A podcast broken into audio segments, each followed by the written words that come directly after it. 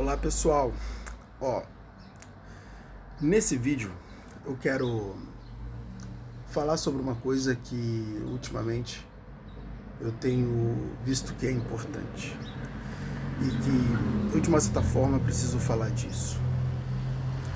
Um, hoje, né, muitas pessoas acham que elas de uma certa forma sabem como Deus funciona. Né? Muitas dessas pessoas elas acham que Deus bom é fazer o que elas consideram bem o tempo todo, né? Embasados naquela famosa frase de que Deus é bom, Deus é perfeito, né? A vontade de Deus é boa, perfeito e agradável. Isso é verdade. E a vontade de Deus é boa, perfeita e agradável. Por quê? Porque bom, perfeito e agradável é da própria natureza dele.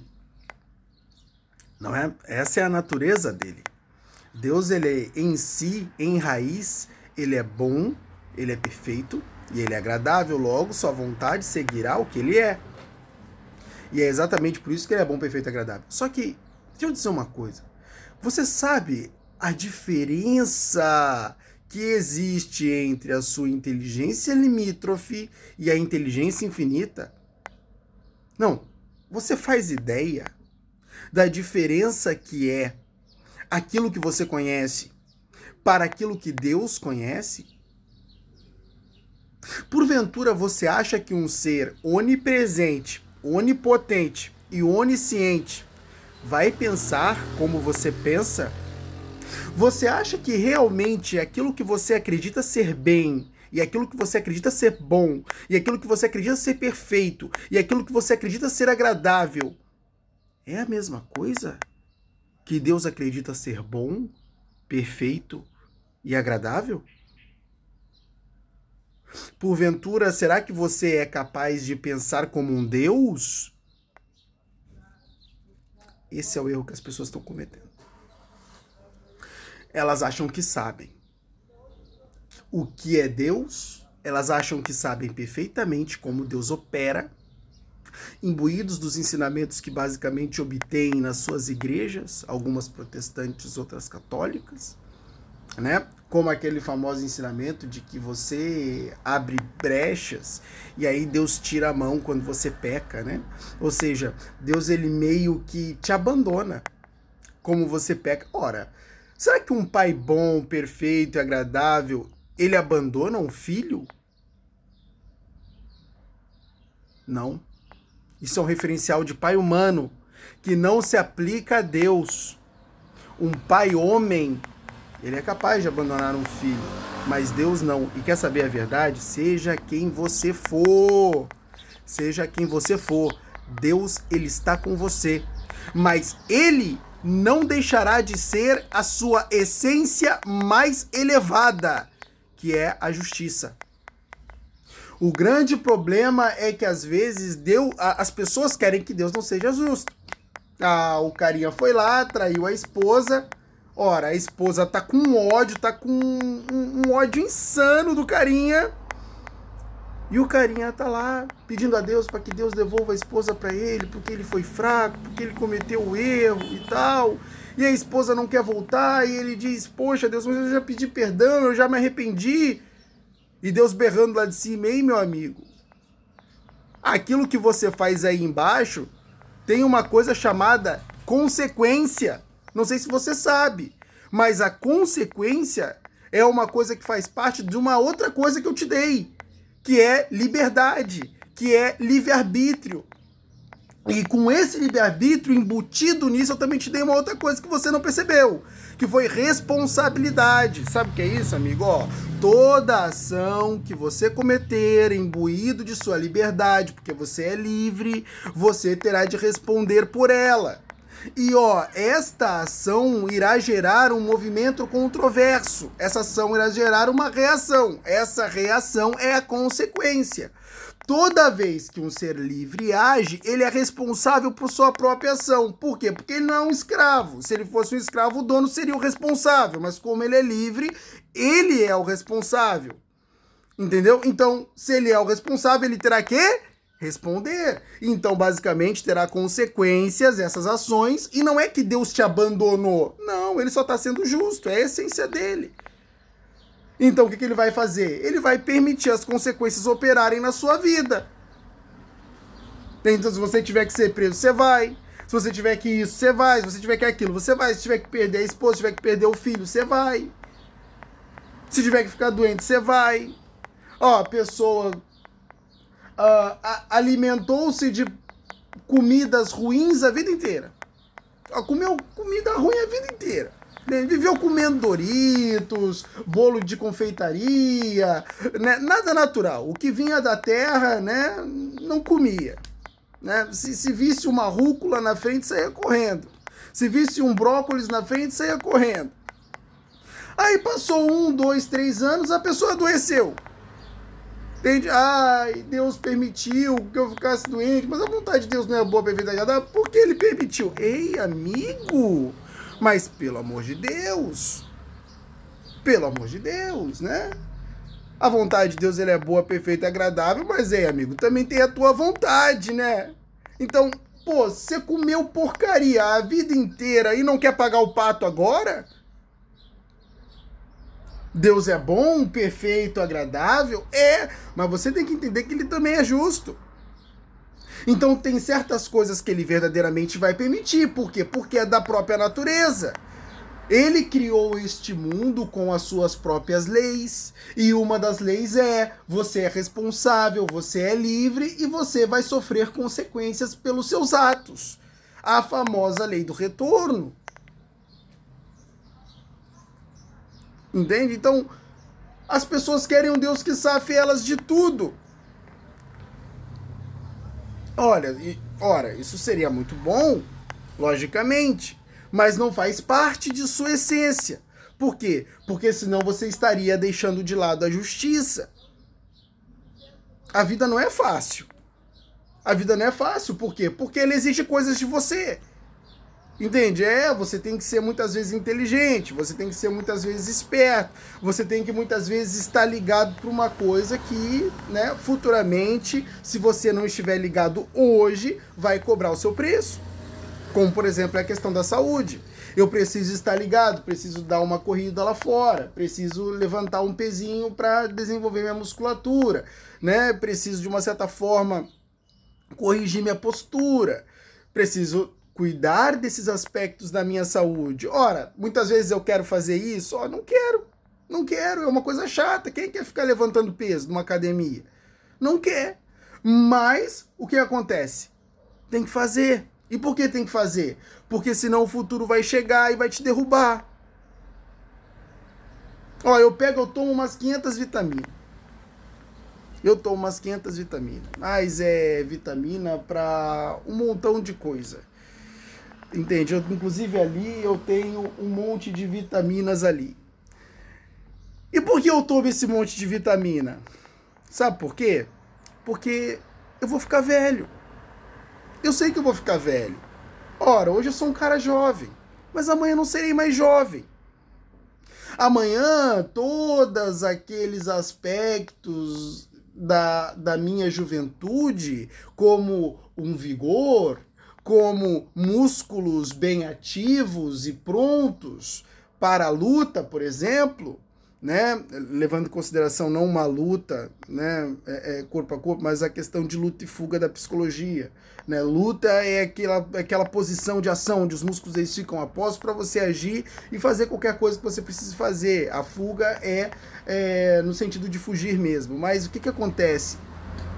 Um, os músculos hoje, eles estão prontos, eles estão ativos, eles estão de sentinela, estão ali, ó, bum, bum, bum, poderosos. Só que vai chegar o um momento em que eles não vão estar mais, eu vou ficar velho. Entendeu? Então, por que eu tomo as vitaminas? Por quê? Porque quando chegar esse momento, eu quero estar bem, né? O, o, o melhor possível. Por que eu faço exercício? Porque eu quero estar bem também, o melhor possível. Então, a gente tem essa necessidade. E depois não adianta ficar culpando a Deus pelos problemas que nós geramos. Entende? Então, as pessoas, elas têm um entendimento extremamente limítrofe, completamente limítrofe daquilo que é Deus e de como Deus opera. Entende? Não adianta você querer que a vontade, você dizer, ah, Deus, mas a sua vontade é boa, perfeita, agradável. Eu sei que tudo bom, perfeito, agradável vai vir para mim, ei, amigo, mas você sabe o que é bom, perfeito e agradável? Isso é importante. Por quê?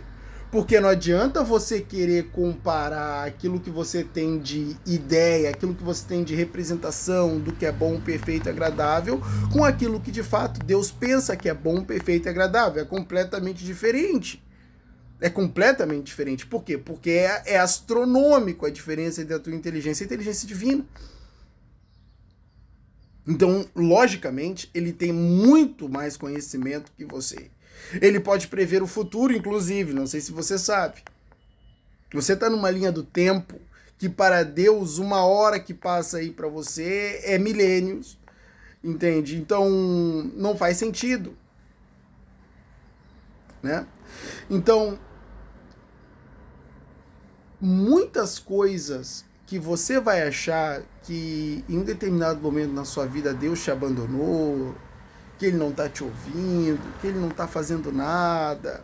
Entende? Que realmente você olha para o seu redor, as coisas não estão funcionando bem. Entende? A vida muitas vezes está uma porcaria mesmo. Você não está gostando nada daquilo do que está vivendo. A situação está uma bosta. Você está olhando ao seu redor assim, putz, parece que está tudo desmoronando. Aí você pega, pô, será que Deus realmente me abandonou? Não quer saber de me ajudar? Isso e aquilo. Não é nada disso. Não é nada disso. Para você ver como a ignorância e a ilusão, ela faz um mal tremendo. Por quê? Porque você passa a se comportar como se fosse um filho abandonado. A pior merda que você pode fazer. Entende? Porque nós, seres humanos, precisamos sentir que nós somos amados. E é por isso que existe um valor insanamente grande nesse sentimento de que nós somos amados por Deus, nesse sentimento de que, ora, tem, tem um Deus lá em cima que eu sei que ele está olhando para cá para baixo, eu sei que ele está olhando para cá para baixo, eu sei que ele está olhando para mim, eu sei que ele está do meu lado. Entende? Mesmo é, é, eu sei que eu também fiz erros, cometi é, é, algumas presepadas, mas logicamente eu vou pagar por estas consequências, né? Eu vou sofrer as consequências dessas presepadas, mas eu sei que Deus está comigo. E a partir do momento que eu pedi perdão, que eu pedi é, é, que, que, Ele tenha misericórdia de mim, que Ele possa me ajudar, por que não? Né? Por que não? Aí, basicamente, né, tem aqueles ensinamentos que a gente aprende nas igrejas, por exemplo, de que Deus muitas vezes abre, você abre brechas para que o maligno opere na sua vida, né? Tem muito disso também. E, e a verdade é que muitas vezes a verdade é que você só está pagando as consequências pelos seus próprios erros. Aí as pessoas muitas vezes usam como exemplo aquela história de Jó, né? Onde Deus, de fato, dá permissão para o maligno agir na, na vida de Jó. Mas sabe o que as pessoas não perceberam? E, cara, assim, ó, quase ninguém, ninguém, ninguém, ninguém, ninguém, ninguém, ninguém, eu posso garantir aqui para você, ninguém percebeu isso. Ninguém percebeu isso. É, por quê? Porque é, eu sei como funciona, né? As pessoas basicamente elas sentam no, no, no, banco lá do culto das igrejas e ficam anotando o que os bispos falam, né? Como se fossem verdades absolutas que saíssem da boca dele. É como se a boca dele fosse, sei lá, a fonte da verdade humana, entende? Então as pessoas basicamente só baixam a cabeça e ficam anotando, né? Faz anotações e pronto, que é verdade para ela. Só que não tem nada a ver. Só que não tem nada a ver. Por quê? Porque elas eliminam a sua própria percepção da realidade. Se as pessoas pegassem e vissem, de fato, analisassem a história de Jó, iam perceber que Deus não deu a permissão para o diabo agir na vida de Jó com completa ignorância. Primeiro, do que o diabo era capaz, e segundo, do que ele verdadeiramente queria fazer com aquele que honrava a Deus e de qual Deus se gabava. Deus dizia: Vês o meu servo Jó, olha como ele é bom, olha como ele é honesto, olha como ele é justo. Aí o diabo basicamente ele chega e diz: Ó, Juro para você que se tu me deixar aterrorizar ele, eu faço ele blasfemar na tua face. E aí Deus é? Então faz o seguinte, vai lá, só não tira a vida dele. E Deus estava dando gargalhada, sabe por quê? Porque ó, o diabo ia tocar o terror na vida de Jó, ele sabia que Jó não ia blasfemar ele nunca, né? Que Jó seria fiel até o fim, como de fato aconteceu. E o que aconteceu no final? O diabo deu uma bela oportunidade para Deus dar o dobro para Jó de tudo que ele tinha. Ou seja, Deus disse: Ó, oh, Jó, você vai passar por um momento de tempestade, mas deixa eu te dizer, você vai ganhar na loteria no final. Jó sofreu? Sofreu. Saiu dali mais forte e saiu dali duplamente rico. Você acha que Deus era ignorante, que Deus não sabia do que ele estava fazendo?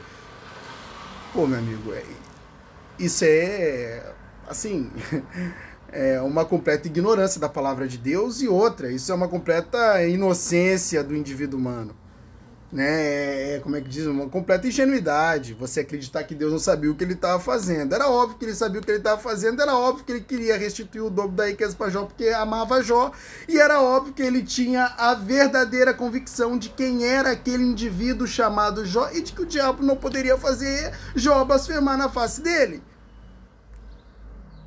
Ou seja, ele estava um passo à frente do diabo em tudo.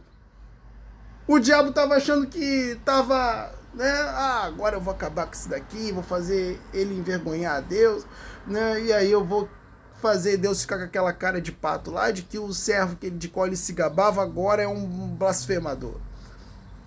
Agora eu vou pegar Deus. Ha! Agora eu vou pegar ele pela jugular. Ó, faz o seguinte, diabo. Brinca lá um pouquinho teu playground que você vai se ferrar. O próprio Jó vai te vencer um indivíduo humano vai te vencer. não odeia tantos humanos, não acha ele uma raça fraca, uma raça destituída de poder, uma raça que não merecia absolutamente nada, nem amor, nem carinho, nem nada, e que precisava de uma certa forma ser extirpada da, da, da face da terra? Não é isso que você pensa dos seres humanos, que eles são fracos? Ó, vou te dizer uma coisa: um ser humano hoje vai pisar na tua cabeça e esse ser humano vai ser Jó. Vai lá. Ninguém percebe isso. Se o bispo não fala, ninguém vê. Se o padre não fala, se o papa não fala, ninguém vê. Por quê? Porque eu vou te dizer a verdade. Hoje as pessoas elas sentam na igreja e absorvem informação assim, passivamente. Não existe uma interpretação do que está sendo dito. Não existe um questionamento, não existe uma, um, um, um contraponto. Não existe ninguém que está ali com uma atitude de crítico para aquilo que de fato está sendo dito. Tá todo mundo ali sentado absorvendo informação passivamente. Olha, tem muita coisa boa que os bispos falam e que os padres falam e que o papa fala.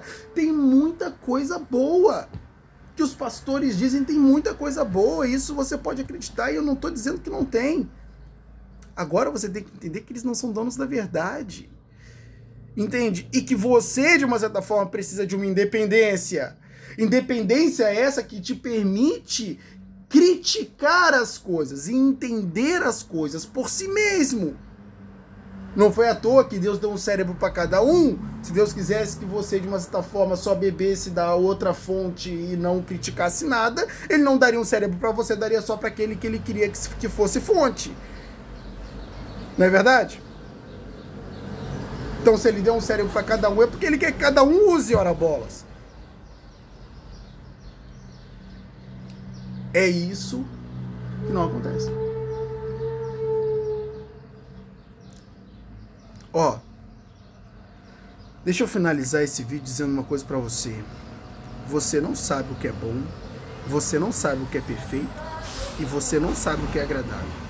Se você tá aí e tá dizendo que sabe o que é bom, tá dizendo que sabe o que é perfeito, tá dizendo que sabe o que é agradável, você não entende nada sobre Deus. Nada sobre a palavra. Você não entende absolutamente nada. Você é um completo ignorante e ingênuo. Sabe por quê? Porque o próprio Cristo já tinha essa consciência. Cristo chegava para Deus e dizia: Pai, por favor, se puder, afasta de mim esse cálice. Ó.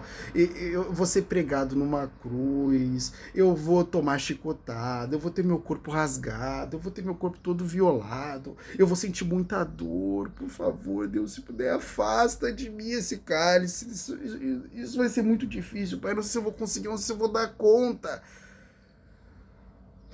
Mas, Pai, acima de tudo, seja feita a tua vontade. Ou seja, Pai, o que eu entendo que vai ser bom para mim é que o Senhor me livre disso. O que eu entendo que é a, que é a vontade boa, perfeita, a tua vontade boa, perfeita, agradável, é que você me livre desse, de, desse penoso momento de sofrimento. É isso, Pai, que eu acredito. Mas Pai, eu vou te dizer a verdade. Eu sei que eu não entendo nada sobre a tua vontade. Eu não sou como tu és, entende? E eu entendo, meu Senhor. Eu entendo.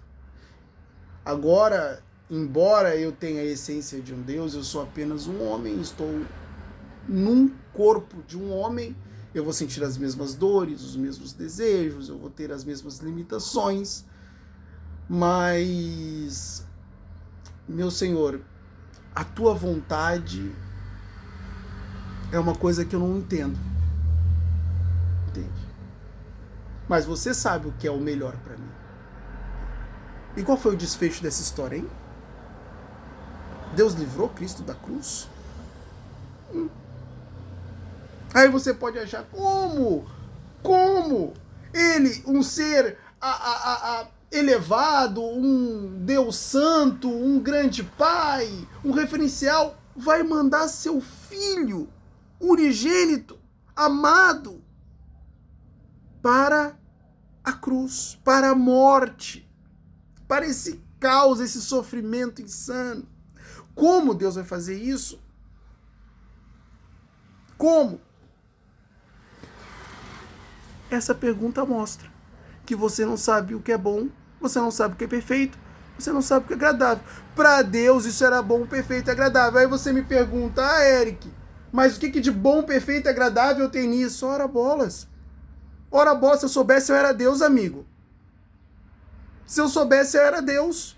Mas é, é, o fato de, de eu não ser Deus já prova que eu não sei e que muita gente também não sabe.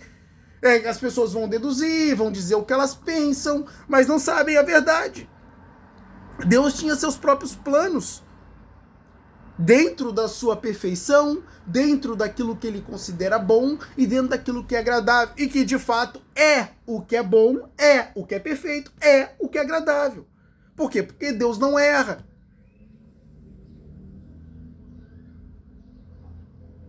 Como é que terminou?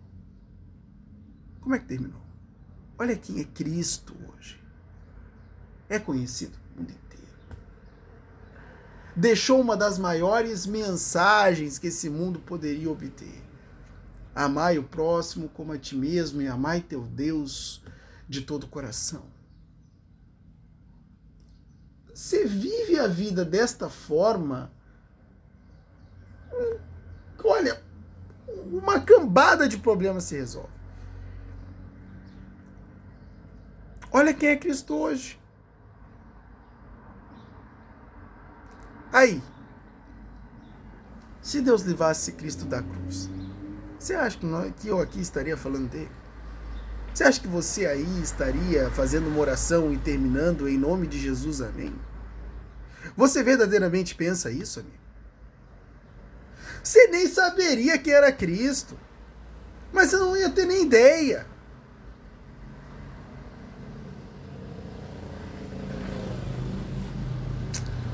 Você não sabe o que é bom, nem o que é perfeito e nem o que é agradável. A vontade de Deus é um segredo para você. A, a, essa perfeição, esse, essa bondade e essa, essa agradabilidade, isso é uma coisa que é pertencente a Deus e que você não processa. Se você acha que isso é fazer o, aquilo que você considera bom o tempo todo, você está falando de uma vontade boa, perfeita e agradável para você. Para você. Que não tem nada a ver com aquela que parte de Deus. Porque o bom, o perfeito e agradável é o que significa para o Deus vivo. É o que significa para ele acerca de bom, perfeito e agradável. E isso se, se difere astronomicamente daquilo que você pensa. Eu tenho absoluta certeza disso. Entende? Então, ó. Essa é a verdade. Você apenas acha que entende. Mas você não entende é bosta nenhuma. E eu acho que eu provei para você nesse vídeo. Né? Então, essa é a verdade. Essa aí é a verdade.